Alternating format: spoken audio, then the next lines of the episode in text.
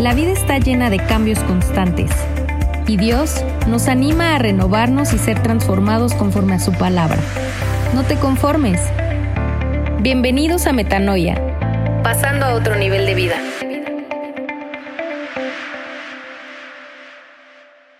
Hola, ¿qué tal amigos de Metanoia? ¿Cómo están?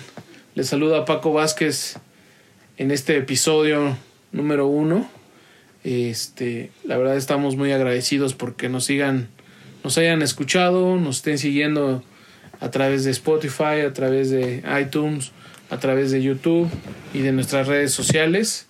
Estamos muy agradecidos. Está conmigo mi hermano Daniel. Hola, ¿qué tal? ¿Cómo estás, Paco? Espero que estén muy bien, amigos. Espero que hayan disfrutado este episodio cero que presentamos anteriormente y pues a seguir compartiendo temas importantes como el día de hoy, ¿no? Así es, el día de hoy traemos un mensaje que ejemplifica lo que, lo que realmente vivimos en ocasiones en nuestra vida o, a veces se vuelve un estilo de vida. Eh, es un tema muy importante porque es la raíz o el inicio de un proceso eh, en nuestras vidas. Y eso es el, el poder identificar nuestros puntos de debilidad, nuestros puntos eh, donde podemos crecer y es donde también nos encontramos con, con el error, ¿no, Dani? Efectivamente, creo que siempre es importante conceptualizar bien el error y pues no sé qué tú quieras comentar para iniciar. Bueno, a lo largo de la vida se presentan circunstancias en las que no actuamos a veces de la mejor manera. Y eso lo sabemos por el resultado que obtenemos. La Biblia habla de que por los resultados que tienes vas a ser conocido. ¿no? Dice, por tus frutos serás conocido. Eh, creo que es importante también, claro, que toda acción tiene una consecuencia. Y como lo decíamos en nuestro capítulo inicial, todos los pensamientos se ve reflejado en acciones. Así es, el, y esos resultados que obtenemos, pues pueden ser buenos o no tan buenos, ya sea para mí o para los que me rodean. Puede ser algo más a veces que pueda perjudicar inclusive a otros, ¿no lo crees? Sí, realmente el error eh, muchas veces nace a partir de nuestro egoísmo de nuestro pensamiento ególatra y no nos damos cuenta que principalmente nos hacemos daño a nosotros, pero como una consecuencia nos hacemos, hacemos daño a los demás. Es muy difícil, eh, Paco, a veces eh, ser autocríticos. Eh, dice la palabra de Dios que le pidamos a Dios que examine nuestros corazones. Y muchas veces es muy complicado el identificar en qué fallamos porque a veces pensamos que todo lo hacemos bien. Y ese es el, el primer punto, ¿no? O sea, en ocasiones se presentan ciertas condiciones que no esperábamos. O bien que si esperábamos, pero no era lo que más nos convenía. En suma, en la vida cometemos errores. Y hoy queremos hablar del error y cómo es que la palabra de Dios lo aborda. Claro, evidentemente es importante tener claro que la palabra de Dios nos da una clara lección de lo que somos y por qué hacemos las cosas que estamos haciendo. Identificar nuestros errores es muy importante y bueno, partiendo del significado de la palabra, el error es algo equivocado, algo desacertado y puede representarse en una acción, en un concepto o en una cosa que, se que no se realizó de la manera correcta. La palabra de Dios habla en Santiago 4:17 y dice que al que sabe hacer lo bueno y no lo hace, le es pecado. Y me llamó la atención algo que encontré que es que en la matemática y en la física el error es la diferencia que surge entre una medición y la realidad. Es decir, que la realidad va versus con lo que debe de ser. Y eso es muy, muchas veces lo que pasa con, con nuestras decisiones. Pensamos que les estamos haciendo correctamente cuando los resultados están totalmente alejados de un verdadero buen fruto. ¿Para ti qué es lo bueno? Para mí lo bueno es eh, conocer la palabra de Dios, identificar las acciones. La Biblia nos habla de cómo comportarnos como en cada uno de los roles de, de nuestra vida y hacerlo y ejecutarlo. No siempre nos va a salir. Yo conceptualizo lo bueno como aquello que te edifica, es decir, aquello que te sirve, primero que nada a ti y posteriormente que sirve a los demás. Eso es lo, eso desde mi punto de vista es lo bueno. Algo que yo creo que también es que amar al otro, ¿no? Siempre es importante la forma en la que puedes ayudar a los demás. Es correcto. Nos equivocamos a veces no solo por comisión, ¿no? sino también por omisión. Es decir, debe existir una conexión entre el saber y el hacer. La Biblia habla en Oseas 4:6 de que el pueblo pereció por falta de conocimiento. ¿Qué opinas de eso? Tú que eres abogado, hay algo que habla sobre la falta de conocimiento. Claro, hay un principio jurídico que dice que la ignorancia de las leyes no exime de su cumplimiento. Y es lo mismo que sucede con la palabra de Dios. El hecho de que la conozcas o no no implica que lo que suceda en nuestras decisiones va a dejar de suceder porque simplemente lo, no lo leímos. Es correcto. Y a veces no nos esperamos el error porque o lo, no lo no conocíamos que estábamos mal y cuando nos damos cuenta pues omitimos eso. No, y simplemente también muchas veces, como lo mencionabas, el egoísmo y la soberbia nos ciega y no, no permite ver esos errores que tenemos. Así es. La Biblia conceptualiza el error como el pecado. Hace rato lo mencionaba en Santiago, que aquel que sabe hacer lo bueno y no lo hace, le es pecado. Y el pecado es eso. El pecado se refiere a una falta, a una transgresión, a una infracción, es desviarse del camino correcto, es decir, es errar del, del blanco. Es simplemente no obedecer la palabra de Dios cuando está explícitamente lo que debes de hacer y no lo hiciste. Así es. Y creo que a veces nos encontramos en que estamos acostumbrados a vivir en el error o, o no nos damos cuenta que estamos viviendo en el error. O ya nos damos cuenta demasiado tarde, Paco, porque muchas veces ya vemos muchas circunstancias de nuestra vida pues no con los resultados que esperábamos y es cuando ya realmente ya no se puede hacer mucho y realmente tienes que volver a iniciar de cero. Y creo que vale la pena eso que acabas de decir. O sea, a veces hay que iniciar de cero. Porque si bien no podemos componer lo que ya está iniciado, podemos terminar ahí e iniciar un nuevo proceso. Cuando nos damos cuenta del pecado o del error que hay en nuestra vida, podemos hacer dos cosas. Una, aceptar el error, arrepentirme y corregir. O bien, no hacer nada y seguir estando en lo mismo, provocando que poco a poco el fracaso nos embargue. Claro, evidentemente la palabra fracaso son, es la palabra que nadie quiere reconocer al final de nuestras decisiones. Y muchas veces al no contemplar lo que dice su palabra, pues es lo que experimentamos, Paco. Sí, el fracaso juega un papel muy importante, porque el fracaso nos, nos hace ver o nos hace reflexionar un paso atrás. ¿Qué fue lo que hicimos? ¿O qué fue lo que no hicimos? Yo creo, Paco, también que siempre debemos de tener claro esta situación del pecado. Dice en su palabra en primera de, de Juan que, que, realmente si nosotros no confesamos que somos pecadores le hacemos el mentiroso y su palabra no está en nosotros. Entonces lo primero que tenemos que hacer es identificar que somos errantes. Sí, o sea, eh, parte de lo que menciona ese, ese pasaje es que nuestra condición de hombre, nuestra condición humana, es a veces estar en el, en el error, estar equivocados, en la forma en que vivo. ¿sí?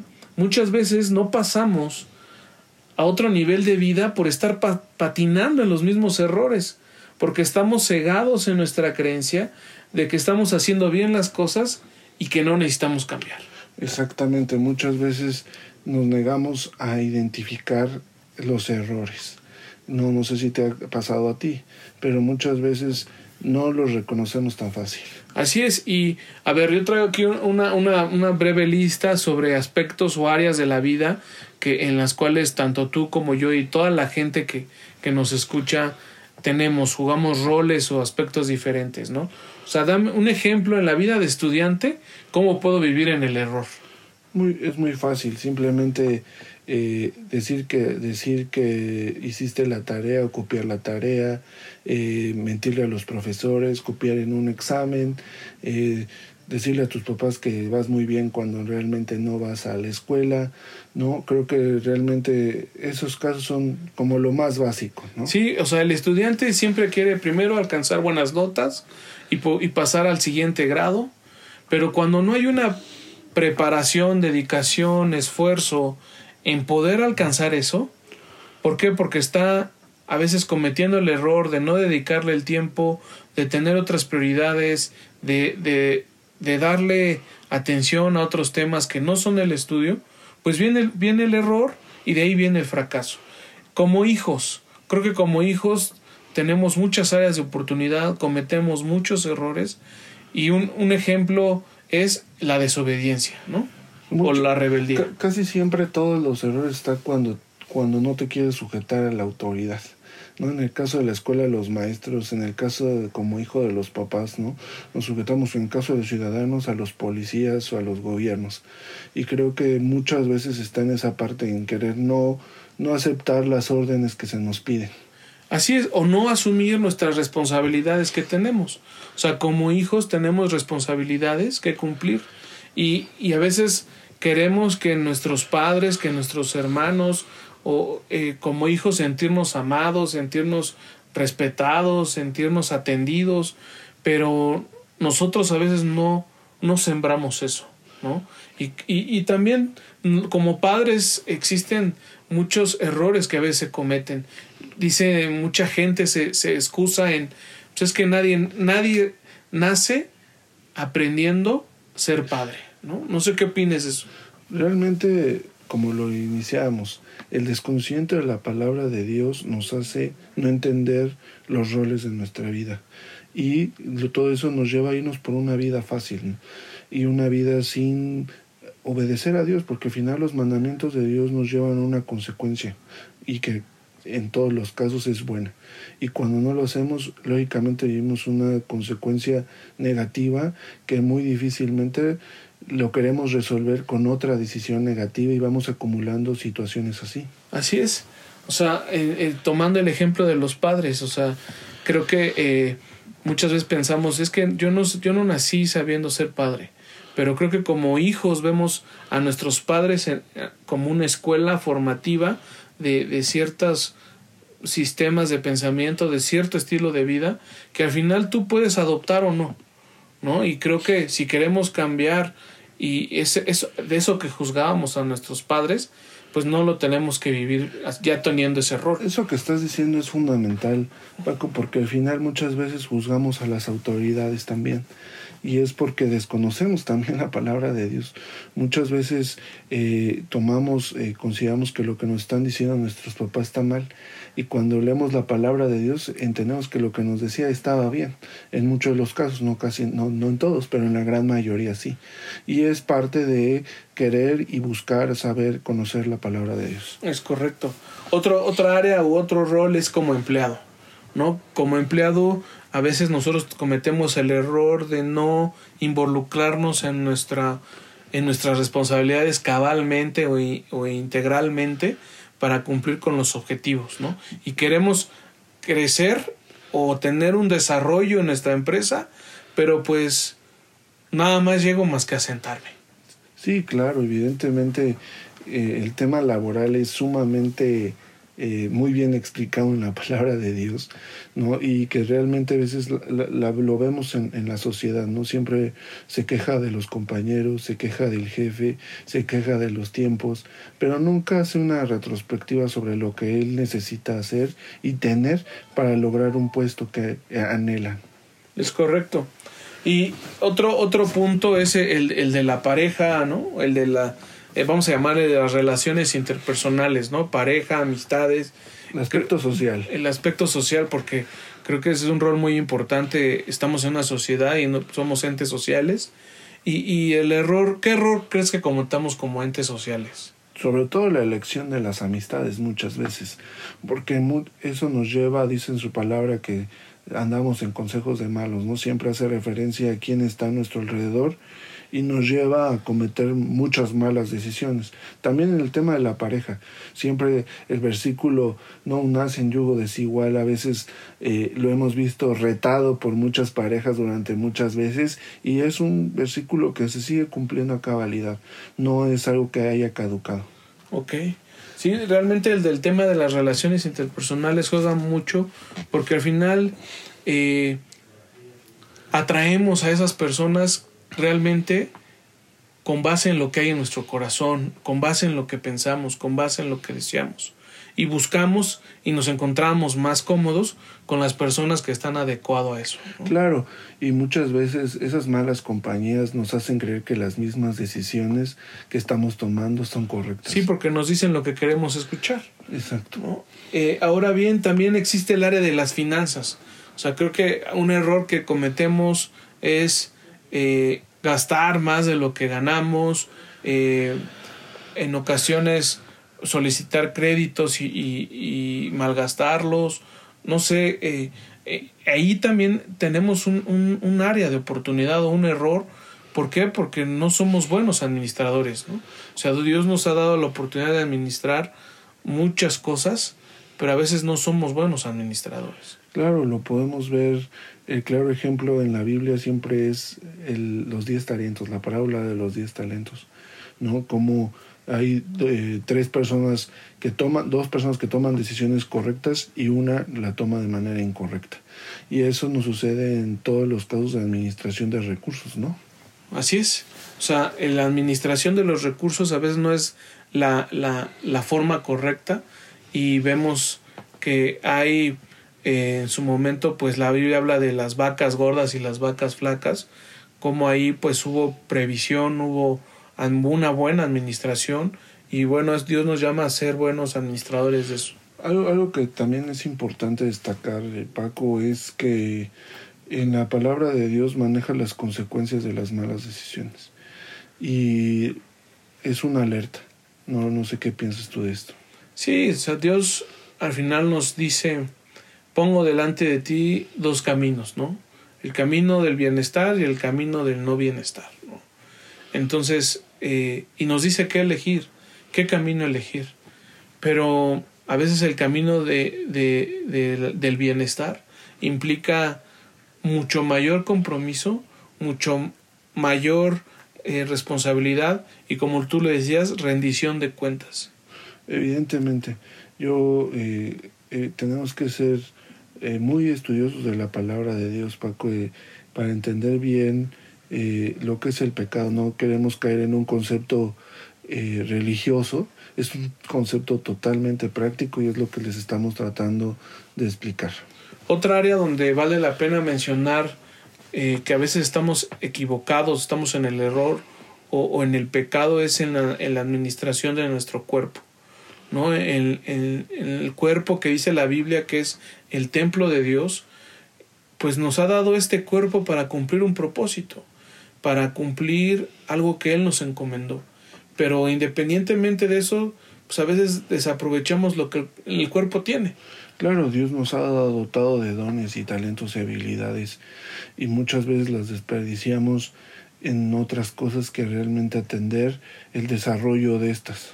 No, sí, el, la parte de los dones, talentos y habilidades es uno, pero me refiero al cuerpo como tal, o sea, a este, al cuerpo, a nuestro, a nuestros ojos, a nuestro cerebro, a nuestro estómago, a todo eso, o sea, cómo controlar nuestros niveles de azúcar, cómo controlar nuestro peso, o sea, eh, eh, yo, la verdad, estoy pasando por una etapa así de, de cuidar este templo que Dios me ha dado para administrarlo.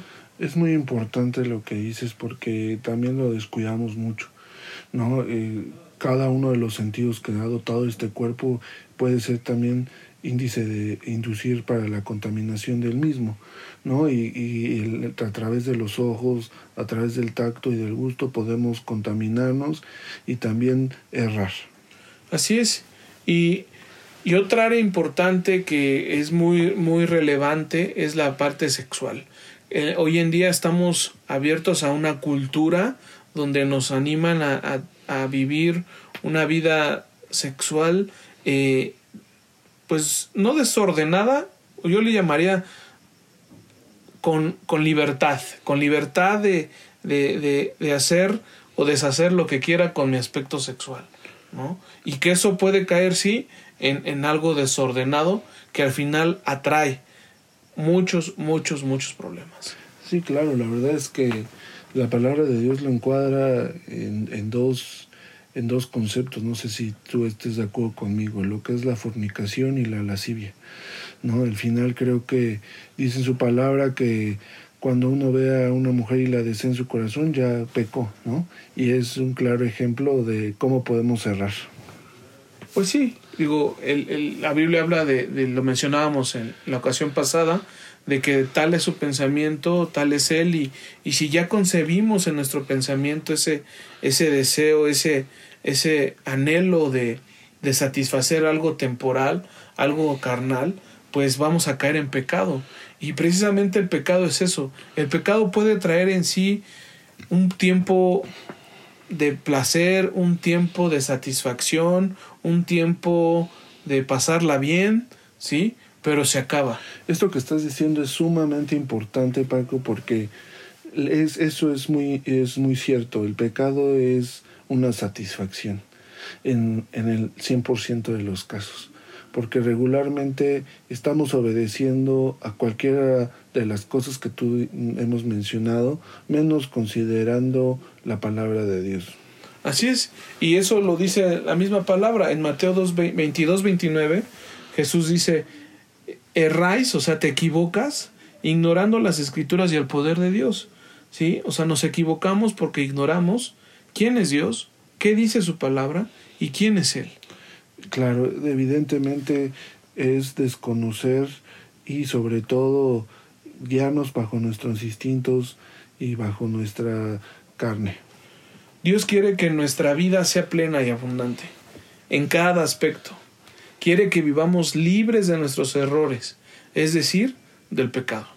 Ahora que lo mencionas, Uh, hay un versículo muy bueno en este tema que es Lamentaciones 3, 39, 42. Dice, ¿por qué se lamenta el hombre viviente? Lamenta el hombre en su pecado. Escudriñemos nuestros caminos y busquemos y volvámonos a Jehová. Levantemos nuestros corazones y manos a Dios en los cielos. Nosotros nos hemos revelado y fuimos desleales, tú nos perdonaste. Y creo que eso es muy clave lo que acabas de decir. Sí, realmente Dios nos da la oportunidad para darnos cuenta en qué nos equivocamos. Y a veces nos lamentamos por qué pasan las cosas, o por qué no suceden las cosas, o por qué no funcionan, o por qué no me va bien, eh, o por qué no me va como yo quisiera. Pero eh, el, la raíz es eso, eso que acabas de decir, ¿no? Lo que dice la Biblia Lamentese el hombre en su pecado. Y, y, y, es lamentarse del error. Y muchas veces cuando no eres eh, hijo de Dios y desconoces la palabra, pues podrías, es la, el momento perfecto para poderle predicar a alguien. Pero si ya conoce de Dios, creo que el mensaje es claro. Escudriña tu corazón, identifica los errores que hemos tenido, los pecados que hemos tenido y, y, vuelve a Jehová, ¿no? Que es lo que importante que estás mencionando, Paco. Es, así es, y, dice, eh, obviamente si, si creemos y, y, si crees que hay un aspecto o toda tu vida hay, un, eh, hay error o fracaso, pues es importante darnos la oportunidad de que Dios sobre nuestras vidas a través de Jesús. Es el, es el único medio para poder identificar los errores y corregirlos. No hay otra fórmula, a menos de que lo quieras dejar a, a, muchas veces a la experiencia, que realmente no es nada recomendable, Paco. Yo, ya con, con fines de, de, cerrar este, este tema, ¿no? Eh, les quisiera compartir y decir que no permitan que, que el error defina su vida. ¿sí? Eh, nuestra invitación en este episodio es que conozcas a Dios y los planes de vida que tiene para ti a través de un camino y a través de una verdad, y es Jesús. Él está disponible para ti en donde quiera que estés y en cualquier momento y bajo cualquier circunstancia. Claro, Paco, evidentemente tenemos que tener bien claro y fijar que Dios es el único medio para corregir nuestros caminos, nuestras decisiones, los efectos de las decisiones, corregirlos y entender por qué estamos viviendo las actuales circunstancias. Y creo que tenemos que ser claros, honestos al momento de escudriñar nuestro corazón. Así es, nuestro, nuestro, nuestra tarea es poder identificar en qué estamos equivocándonos, corregirlo y alcanzar los nuevos resultados. No podemos esperar nuevos resultados o alcanzar una, un, nuevo, un, nuevo, un nuevo estilo de vida o una nueva forma de ver la vida si seguimos manteniendo los mismos errores que todos los días. Dice, su palabra, Paco, que si nos avergonzamos de nuestros errores, nos mostrará el diseño de su casa. Y eso es totalmente importante. La consecuencia de identificar que lo que he hecho hasta el día de hoy ha tenido errores, ha tenido fallas. Y que nos vamos a acercar a Dios para corregirlos, para cambiar el rumbo y acercarnos conforme a su propósito a realizar el, el propósito de nuestra vocación.